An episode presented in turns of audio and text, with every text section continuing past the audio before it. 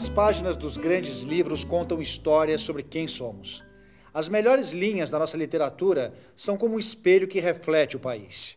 Escritores como Euclides da Cunha, Graciliano Ramos, Jorge Amado e Clarice Lispector foram intérpretes privilegiados da nossa realidade. História, sociologia, economia, tudo isso pode ser encontrado em uma viagem literária em companhia de grandes escritores.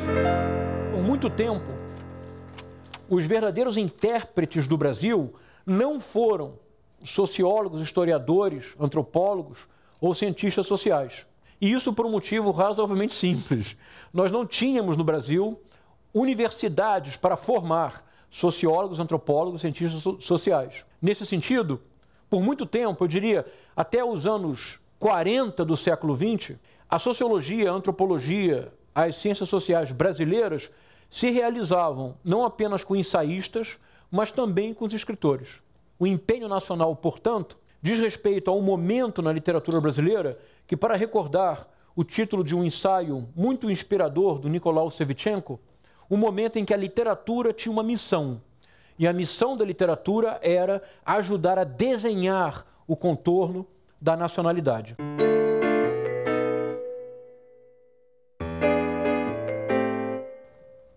Principiemos então com o grande intérprete do Brasil nesse registro e com um ano-chave, que é o ano de 1902, quando Euclides da Cunha e Graça Aranha, quase ao mesmo tempo, publicam, respectivamente, Os Sertões e Canaã. Canaã do Graça Aranha, como vocês se recordam, é esse romance de tese, ou seja, um romance em que, na verdade, muito mais importante do que o enredo são as ideias discutidas. E em Canaã, tudo se desenvolve numa estrutura contrapontística entre dois alemães. Um alemão chamado Milkal, o outro que se chama Lentz, o primeiro, Milkal, representa o alemão idealista, sonhador, acredita encontrar no Brasil a promessa de uma civilização nova, que seria literalmente o retorno do mito do bom selvagem, e Lentz, que ao contrário é pragmático, o que deseja é conquistar, colonizar e dominar. E todo romance é um contraponto permanente entre os dois alemães. O interessante em Canaã é que o ponto de vista é externo. São dois alemães que refletem sobre a possibilidade ou não de civilização nos trópicos.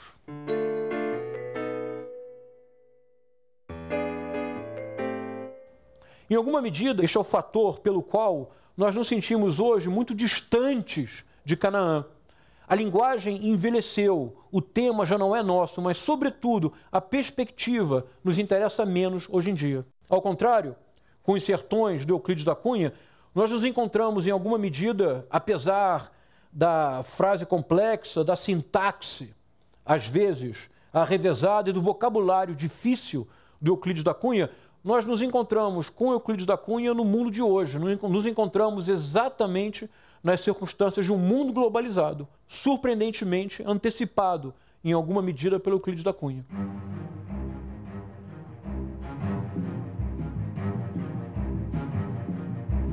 E o livro Os Sertões é a denúncia do que o Euclides considera ter sido um autêntico crime na Guerra de Canudos. Mas qual é o crime real da Guerra de Canudos, o crime denunciado pelo Euclides da Cunha? O desconhecimento de dois Brasis, que Euclides anuncia. E no anúncio desse desconhecimento entre os dois Brasis, pelo avesso, o Euclides compõe não o retrato do que o Brasil era, mas uma fotografia do que o Brasil deveria tornar-se. O Brasil deveria se tornar um país em que o litoral e o sertão estabelecessem pontes de comunicação e estabelecessem diálogo entre si. O sertanejo é, antes de tudo, um forte. Não tem o raquitismo exaustivo dos mestiços neurastênicos do litoral. A sua aparência, entretanto, ao primeiro lance de vista, revela o contrário. Falta-lhe a plástica impecável, a estrutura corretíssima das organizações atléticas. É desgracioso, desengonçado, torto. Hércules Quasímodo reflete no aspecto a fealdade típica dos fracos. Façamos uma tradução do que está dizendo Euclides, ou simplesmente de maneira anacrônica e dominados por um terrível politicamente correto, nós diríamos: bom, o que são os mestiços neurastênicos do litoral. É muito simples. Quer dizer o Euclides apenas. Ele está opondo os sertanejos, ou seja, aqueles que não têm contato com a cultura internacional, dos que vivem no litoral e que vivem, por assim dizer, de costas para o interior, de costas para o sertão.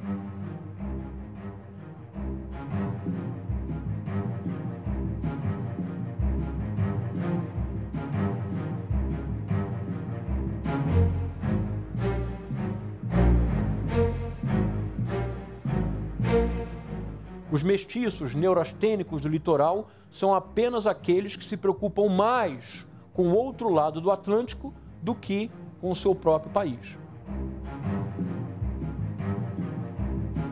Ou seja, há um descompasso, há uma falta de diálogo entre litoral e sertão. Esse é o ponto central do Euclides. Há dois Brasis e entre esses dois Brasis não há ponte de diálogo, não há comunicação para que o Brasil se torne o que ele pode vir a ser, é fundamental que se estabeleçam pontes entre os dois pontos.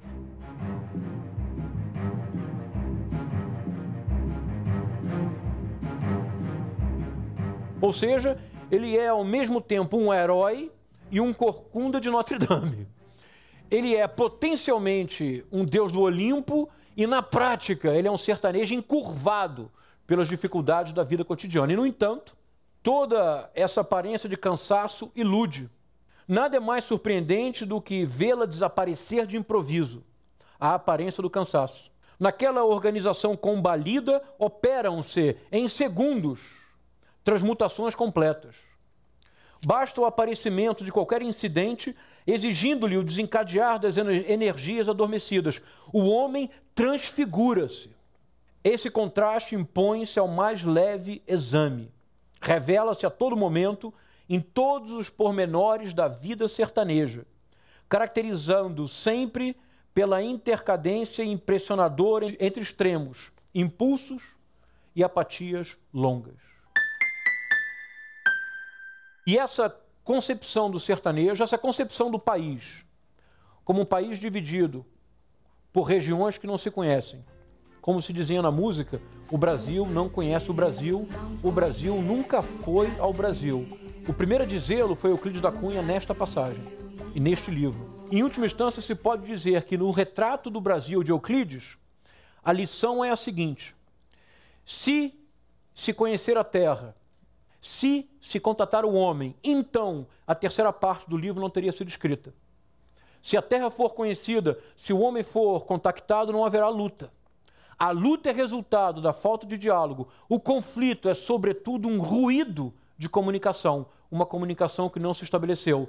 E no país ideal do Euclides, um dia, sertanejo e o, e o neuraustênico mestiço do litoral se encontrarão. E esse encontro será a civilização brasileira.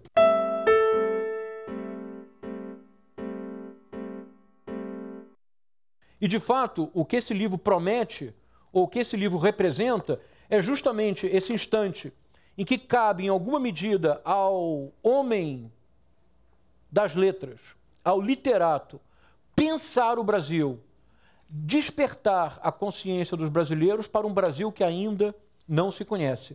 O empenho nacional é bastante claro, não é verdade? E é possível ver uma longa trajetória desta família de autores, que terá no Antônio Calado de Quarup um momento central da belíssima metáfora da descoberta do centro do Brasil, do centro do Brasil geográfico e do centro do Brasil na dimensão do tempo, que seria o retorno impossível à civilização anterior à chegada do europeu, do português.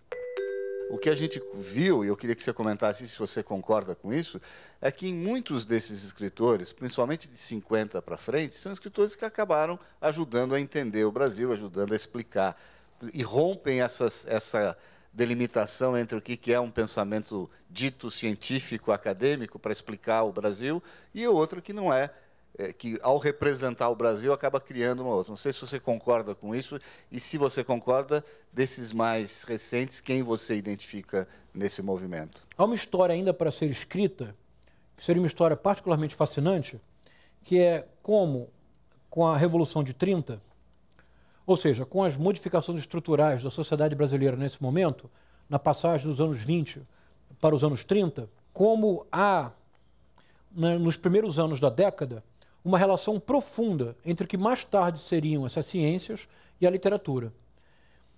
O José Olímpio, muito impressionado com o êxito incomum dos romances do José Lins do Rego, O Menino do Engenho, de 32, com 15, de 1930, da Raquel de Queiroz, com a Bagaceira, do José Américo de Almeida, de 1928, ele resolve criar uma coleção na editora José Olímpio.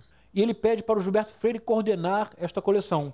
A coleção é a coleção Documentos Brasileiros. O primeiro volume da coleção é Raízes do Brasil, do Sérgio Buarque de Holanda. Ou seja, o José Olímpio se deu conta que o interesse do, do público urbano pelo romance do Nordeste era um interesse pela compreensão do país, pelo entendimento de um país que ainda não era conhecido. E ele cria essa coleção, e então, a partir dessa coleção, o Gilberto Freire pede ao Sérgio Buarque de Holanda o inédito. É o primeiro romance, é o primeiro livro do Sérgio Buarque de Holanda, Raízes do Brasil. Há uma relação profunda e muito interessante entre Gilberto Freire e José Lins do Rego, que seria exatamente o seu interesse. O José Lins do Rego termina, é da Paraíba, mas termina sua formação no Recife. No Recife foi fundamental o encontro dos José Lins do Rego com Gilberto Freire. Em alguma medida, os cinco romances do ciclo do açúcar, que começa com Menino do Engenho, em 1932, e é um romance por ano, e termina com Usina, em 1936, e é absolutamente sintomático, porque é disto que o ciclo trata. É a substituição gradativa do engenho, que era a sociedade patriarcal, pela usina, que é a modernização, que é a transformação das relações sociais no mundo, no universo da cana-de-açúcar. É o mesmo tema de Casa Grande Senzala. Os cinco romances do Zé Lins do Rego correspondem a Casa Grande Senzala, porque é a formação e a decadência da família patriarcal. Mas, em alguma medida, a grande vocação da literatura brasileira sempre foi pensar o país. Mas isto, reconheçamos, a César o que é de Cândido, ou a Antônio o que é de Cândido. Quem disse isso, em primeiro lugar, foi Antônio Cândido num texto muito interessante, em que ele dizia assim: essa era a analogia que ele estabelecia. O Cândido dizia assim: no século XIX, os nossos sociólogos e os nossos antropólogos eram José de Alencar e Joaquim Nabuco, porque era através da literatura que se conhecia o país. No próximo bloco, a literatura que quer mudar o mundo. Haveria um encontro marcado entre Estado e nação, a possibilidade da constituição de um Brasil que seria sobretudo esse encontro que de todo ainda hoje não ocorreu entre poder constituído e cidadania.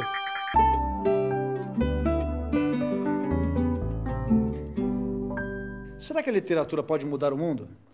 Grandes escritores acreditaram que justiça, fraternidade e liberdade podem ser mais do que palavras no papel. Denunciar para transformar. Colocar na imaginação a semente de uma nova realidade. Esse é o ideal da literatura engajada.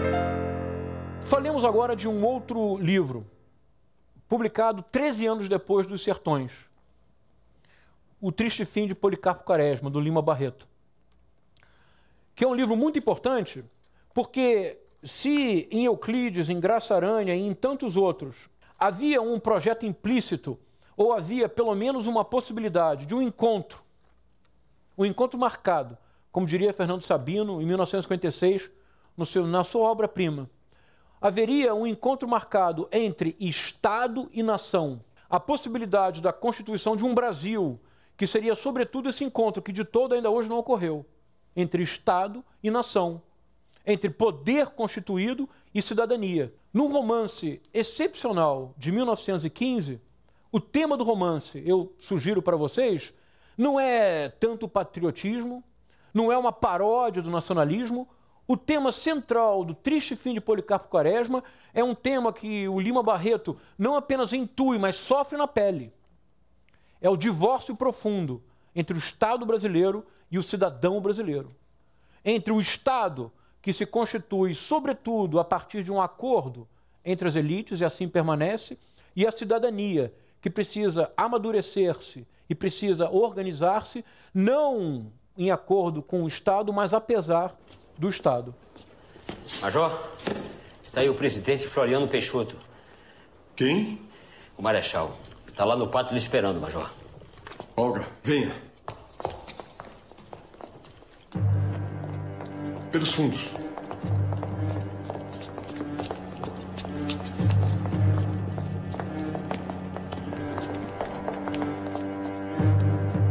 Adeus, padrinho.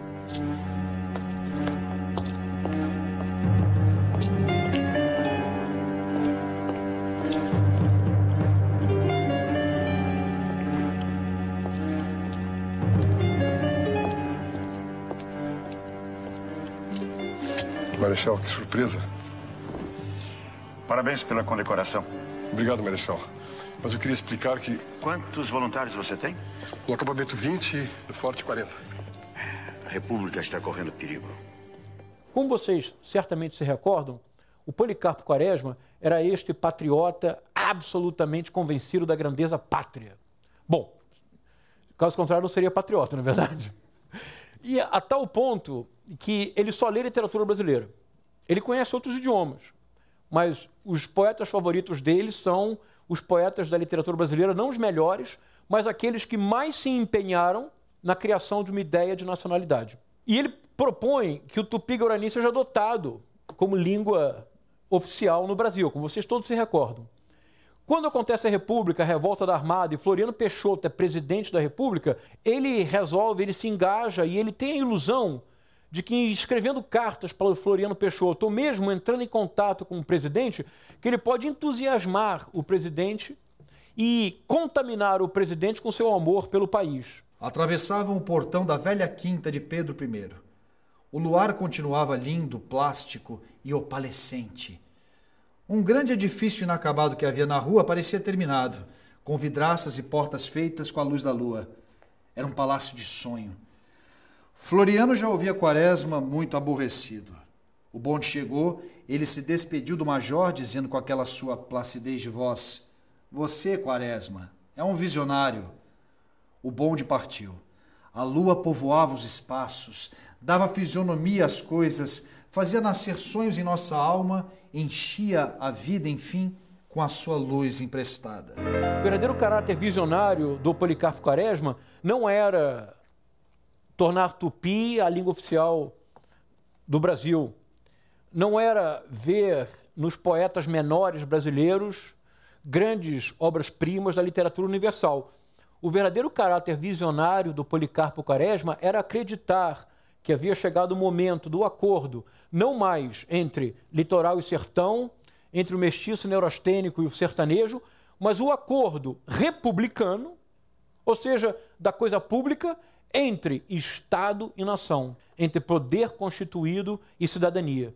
O caráter verdadeiramente visionário do Policarpo Quaresma era acreditar que a República havia trazido para a condução da política a coisa pública, o que necessariamente envolve o cidadão. Esse é um romance muito importante se nós quisermos compreender um pouco esses movimentos da literatura brasileira. Não apenas porque nesse empenho nacional ele é um empenho fortemente crítico, mas talvez seja o primeiro romance da literatura brasileira que tematiza, aprofunda e revela de maneira clara esse divórcio que vai constituir por muito tempo a experiência da sociedade brasileira, o divórcio entre Estado e nação.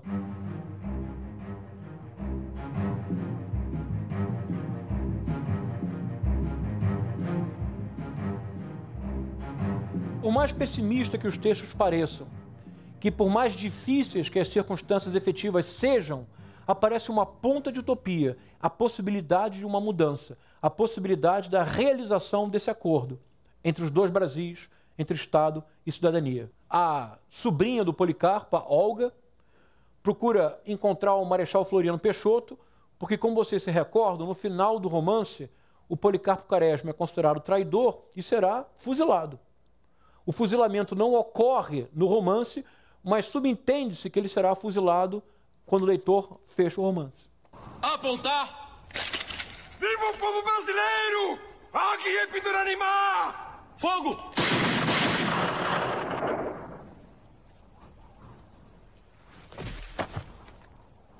Então a sobrinha tenta salvá-lo, mas ela não é recebida pelo Marechal Floriano. Então ela diz: Olhou de novo o céu, os ares, as árvores de Santa Teresa, as casas, as igrejas, viu os bondes passarem, uma locomotiva apitou, um carro puxado por uma linda parelha atravessou-lhe na frente, quando já a entrar do campo, tinha havido grandes e inúmeras modificações. Que fora aquele parque? Talvez um charco. Tinha havido grandes modificações nos aspectos, na fisionomia da terra, talvez no clima. Esperemos mais, pensou ela, e seguiu serenamente ao encontro de Ricardo, coração dos outros. Mesmo em meio a esse tom um tanto lúgubre, sinistro do final, surge a dimensão da utopia. E essa imagem que o Lima Barreto constrói no final é muito bonita, porque é um encontro de temporalidades diferentes. Ao bonde, ao trem, à carroça puxada por tração animal. Nesse encontro de temporalidades, é como literalmente um trevo. E o que ela escolhe olhar é para a possibilidade da modificação no futuro. Nós vamos ver que ao longo do século XX essa é uma dimensão que permanece em inúmeros romances da literatura brasileira. Mesmo os romances que, em princípio, nós veríamos com olhos céticos, são romances que mantêm uma possibilidade utópica, uma crença no futuro próximo.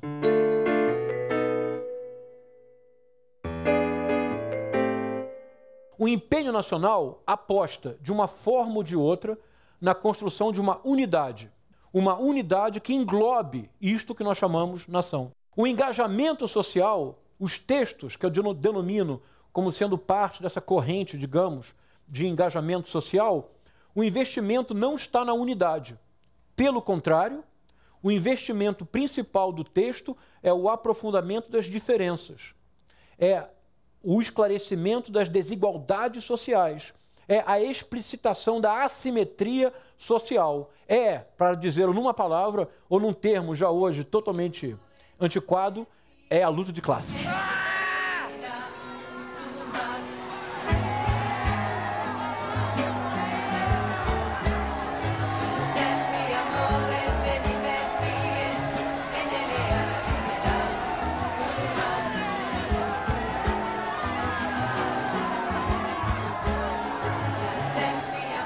Romance, na verdade, é um mural construído com palavras. Eu me refiro a um romance que ainda hoje mantém um poder de sedução tremendo, que é uma narrativa absolutamente.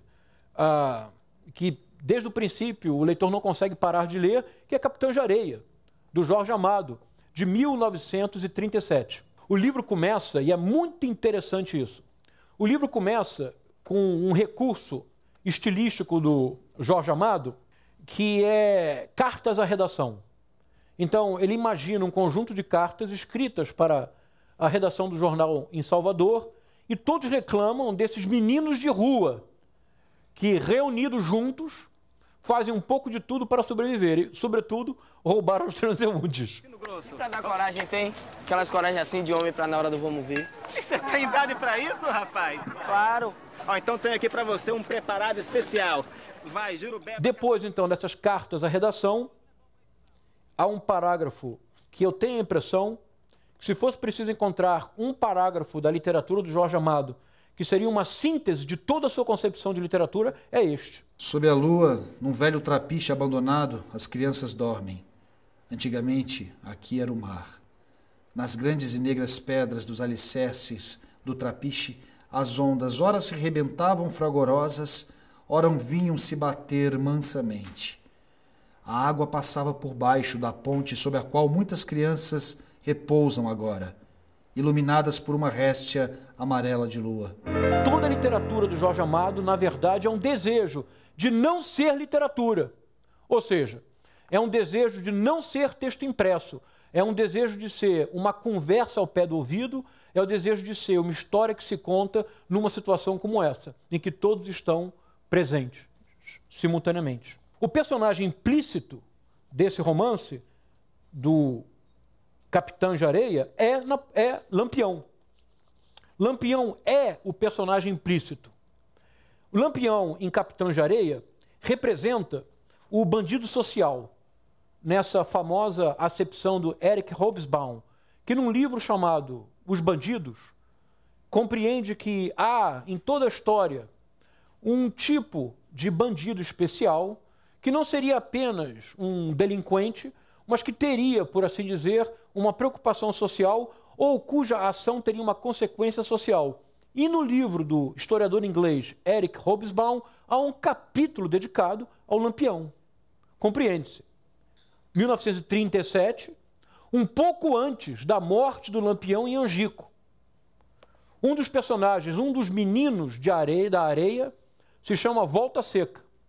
E o grande sonho dele é ser cangaceiro e se juntar ao bando de Lampião no sertão. Mas por quê? Ele explica. Volta Seca quer ir para o bando de Lampião, que é seu padrinho. Lampião mata soldado, mata homem ruim. Pedro Bala, neste momento, ama Lampião como a um seu herói, a um seu vingador. É o braço armado dos pobres no sertão. Seja marginal, seja herói. A inscrição na obra de Hélio Oiticica expressa o interesse que artistas intelectuais manifestam pelo chamado bandido social. Lampião fez escola e o marginal adquiriu glamour com a sua rebeldia. A obra de Oiticica era uma homenagem ao criminoso Cara de Cavalo, morto pela polícia. Outros marginais célebres ganharam as telas, como Lúcio Flávio, o passageiro da agonia, o violento Madame Satã e o bandido da luz vermelha.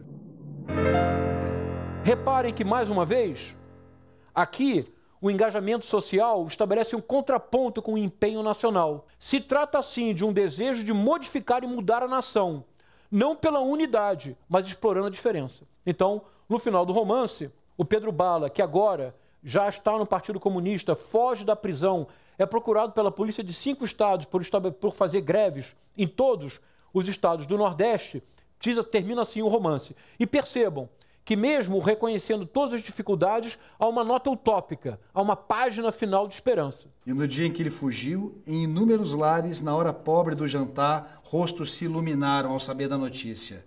E apesar de que lá fora era o terror, qualquer daqueles lares era um lar que se abriria para Pedro Bala, fugitivo da polícia.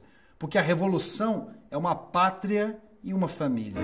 Aqui, o engajamento social, de novo, estabelece o contraponto com a corrente anterior, do empenho nacional. Porque o que se deseja é a construção de uma nova nação, pela exploração efetiva das desigualdades. No próximo bloco, escrever é ter esperança.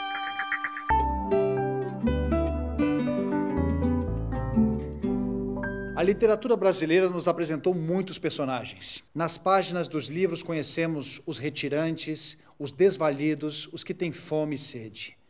A literatura traçou um retrato do país mais vivo que muitos tratados de sociologia.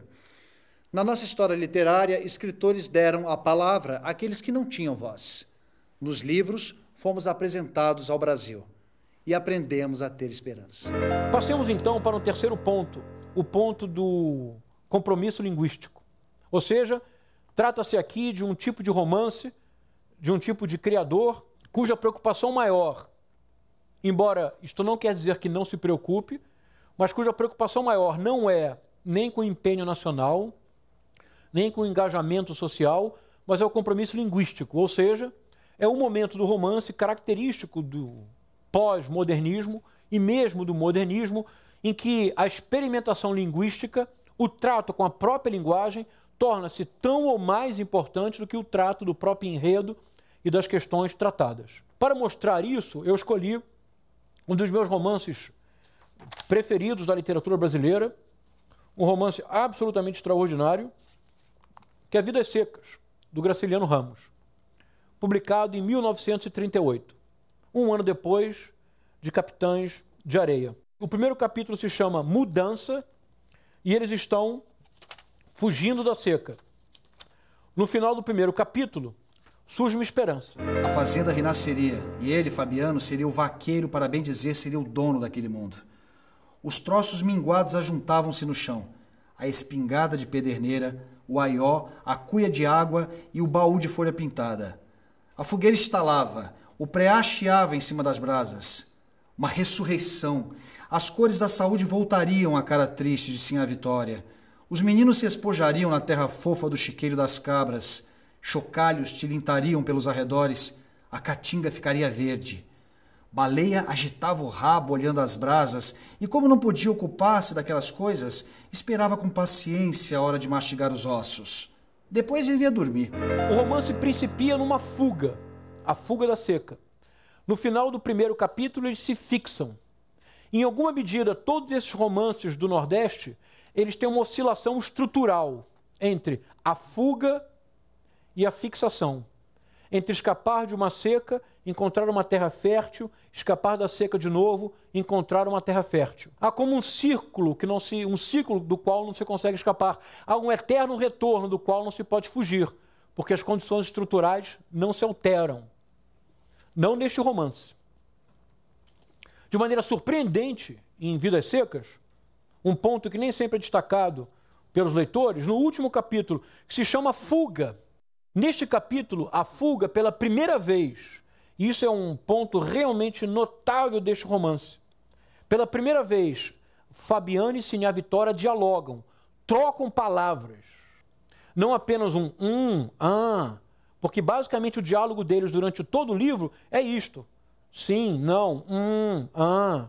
E com isto, o que o Graciliano Ramos consegue é algo que ninguém havia feito antes dele e que é muito importante. Ou seja, o Graciliano Ramos não está preocupado em Vidas Secas em fazer uma representação do pobre.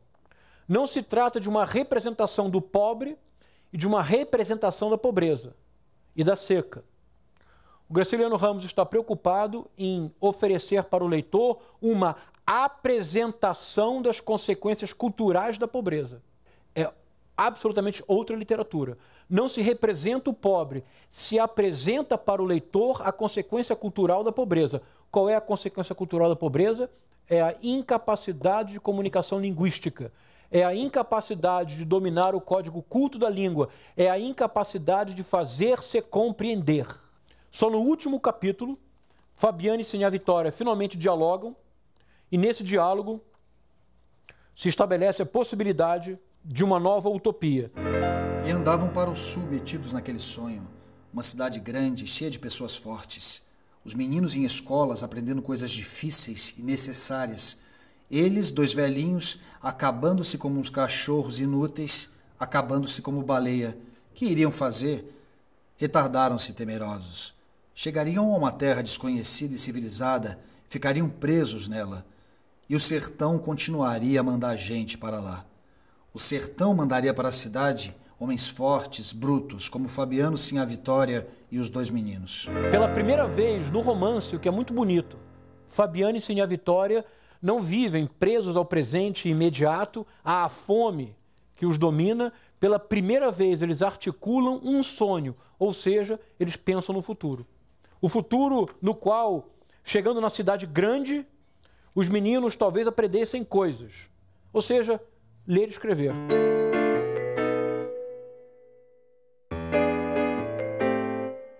No romance de 1977, os meninos chegaram a São Paulo e ganharam nome, finalmente.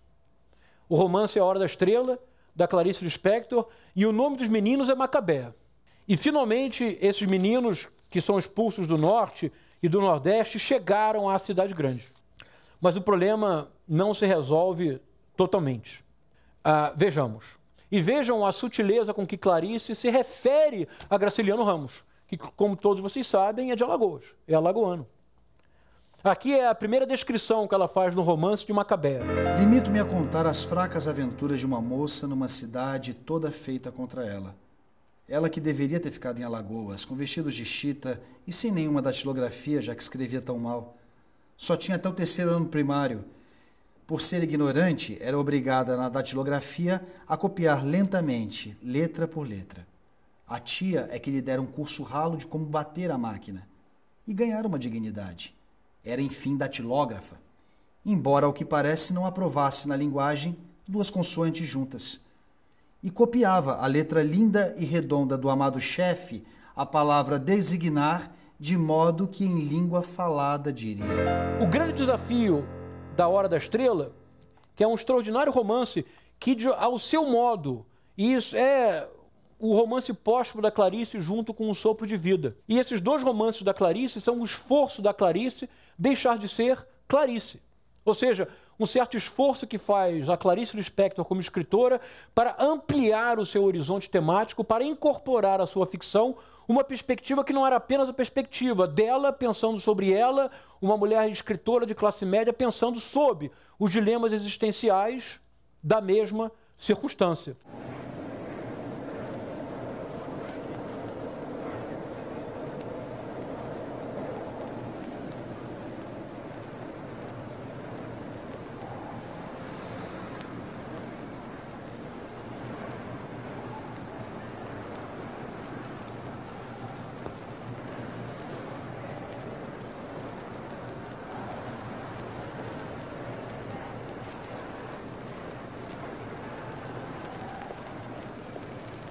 Moça, a linha amarela. Não pode. A linha amarela. É perigoso.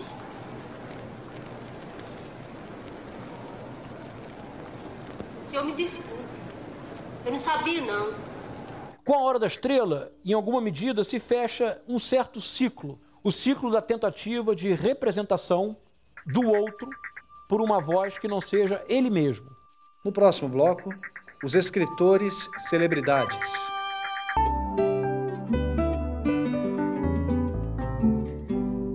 O dia de trabalho, o ônibus apertado, o café com leite na padaria podem ser assuntos da literatura. A crônica revela ao leitor um novo olhar sobre o cotidiano. Nossos maiores cronistas não publicaram só em livros. Eles ocuparam as páginas de jornais e de revistas. Houve um tempo que o escritor era uma espécie de celebridade. Rubem Braga, Fernando Sabino, Paulo Mendes Campos e tantos outros são a prova de que a boa literatura também pode ser popular. Sempre houve também, isto é muito importante, desde os primórdios da literatura brasileira, houve um outro movimento, subterrâneo, mas muito importante, que eu denomino de atração do leitor, ou seja, a existência de autores e de uma corrente absolutamente legítima, embora em geral negligenciada, que sempre priorizou o contato direto com o público leitor, que sempre priorizou, por assim dizer, o mercado ainda que incipiente. Então sempre houve um movimento, uma corrente da literatura brasileira em que, de fato, havia uma preocupação com o público leitor e uma preocupação de conquistá-lo. E por isso, muitas vezes, ficaram à margem da universidade. No século XX, há alguns autores muito interessantes, e eu vou ler para vocês um texto do João do Rio, de 1916, que é uma homenagem para os que apreciam futebol como eu. É o novo ground. O Clube de Regatas do Flamengo tem, há 20 anos pelo menos, uma dívida a cobrar dos cariocas. Dali partiu a formação das novas gerações, a glorificação do exercício físico para a saúde do corpo e a saúde da alma. Fazer esporte há 20 anos ainda era para o Rio uma extravagância. As mães punham as mãos na cabeça quando um dos meninos arranjava um altere. Estava perdido. Rapaz sem pincinê, sem discutir literatura dos outros, sem cursar as academias, era um homem estragado.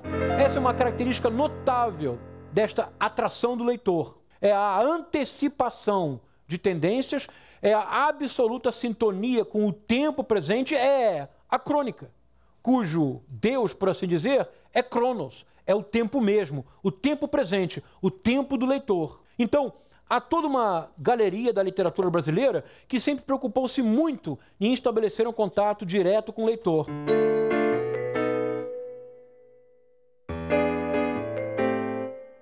Essa é uma característica desse tipo de literatura de atração do leitor.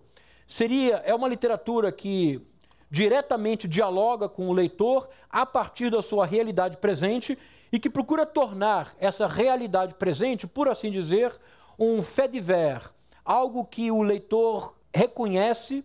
É como se o leitor tivesse pela primeira vez sob os seus olhos aquilo que está diante dos seus olhos o tempo todo. E ele então reconhecesse no cotidiano algo de novo. Um autor que tornou a crônica literalmente uma obra de arte, por tornar o cotidiano material lírico e fazer do dia a dia um objetivo, um objeto poético é Rubem Braga. Ele toma um acontecimento aparentemente banal do cotidiano e transforma esse acontecimento em, em material lírico. Ora, aconteceu também um passarinho. No parque havia um passarinho. E esses dois personagens, o Conde e o Passarinho, foram os únicos da singular história narrada pelo Diário de São Paulo. Devo confessar preliminarmente que entre um conde e um passarinho, prefiro um passarinho. Torço pelo passarinho. Não é por nada, eu nem sei mesmo explicar essa preferência. Afinal de contas, um passarinho canta e voa. O conde não sabe gorjear nem voar. E é importante lembrar uma dimensão que nós hoje quase esquecemos. Os cronistas nos anos 50 e 60 do século XX, e a data não é casual, esse é o momento em que, pela primeira vez na sociedade brasileira, a população urbana supera a população rural. É anos 50. Os cronistas, Rubem Braga, Paulo Mendes Campos, Fernando Sabino, Cecília Meirelles, Vinícius de Moraes, eram celebridades. Se a crônica tem este aspecto lírico, ou aquele aspecto surpreendente, de revelar o que está diante dos seus olhos, mas você nunca vê, ou de transformar o cotidiano em prosa lírica, em prosa poética, há um outro tipo de crônica, que é uma crônica muito interessante e que consiste numa espécie de inteligência relâmpago, um brilho intelectual, uma forma surpreendente de apresentar dados que são dados cotidianos e muitas vezes triviais. É do Milor Fernandes, que seja também uma homenagem ao Milor Fernandes. Se chama O Brasil, descrição física e política. O Brasil é um país maior do que os menores e menor do que os maiores. É um país grande porque, medida sua extensão, verifica-se que não é pequeno. Divide-se em três zonas climáticas absolutamente distintas: a primeira, a segunda e a terceira, sendo que a segunda fica entre a primeira e a terceira.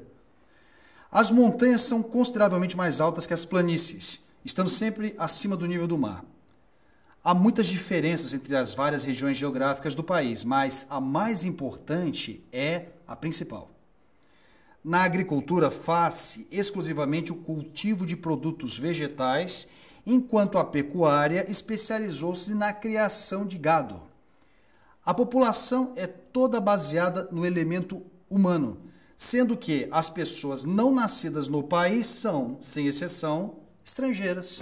É um modelo de crônica característico do Milor Fernandes, que o tempo todo joga com a inteligência do leitor e com esses pequenos jogos triviais, mas que se revelam extremamente uh, inteligentes. O Carlos Lopes ele pergunta se você acha que nossa literatura, assim como o cinema, está muito marcada com temas sobre seca, pobreza e violência. Ele fala se não faltaria explorar outros temas, sair um pouco desses focos. Precisamente nos anos 50 e 60, essa preocupação se torna cada vez mais crucial. E, de fato, há um conjunto de romancistas que começa a trabalhar com o mundo urbano, com o universo urbano. Clarice Lispector, o Otávio de Faria com a tragédia burguesa, Lúcio Cardoso. Quer dizer, há uma série de romancistas que, de fato, começam a privilegiar o universo urbano e o universo de classe média. Nos anos 70, isso explode de maneira muito importante com um autor que tem uma relevância fundamental para a literatura brasileira da segunda metade do século XX e que seria justamente uma resposta ao não uma resposta, um diálogo com o Carlos Lopes, que é o Rubem Fonseca. Da rua vejo a festa na vieira solto. As mulheres de vestido longo, os homens de roupas negras. Ando lentamente de um lado para outro da calçada. Não quero despertar suspeitas e o facão por dentro da calça, amarrado na perna, não me deixa andar direito. Pareço um aleijado me sinto aleijado. Um casal de meia idade passa por mim e me olha com pena. Eu também sinto pena de mim. Manco e sinto dor na perna.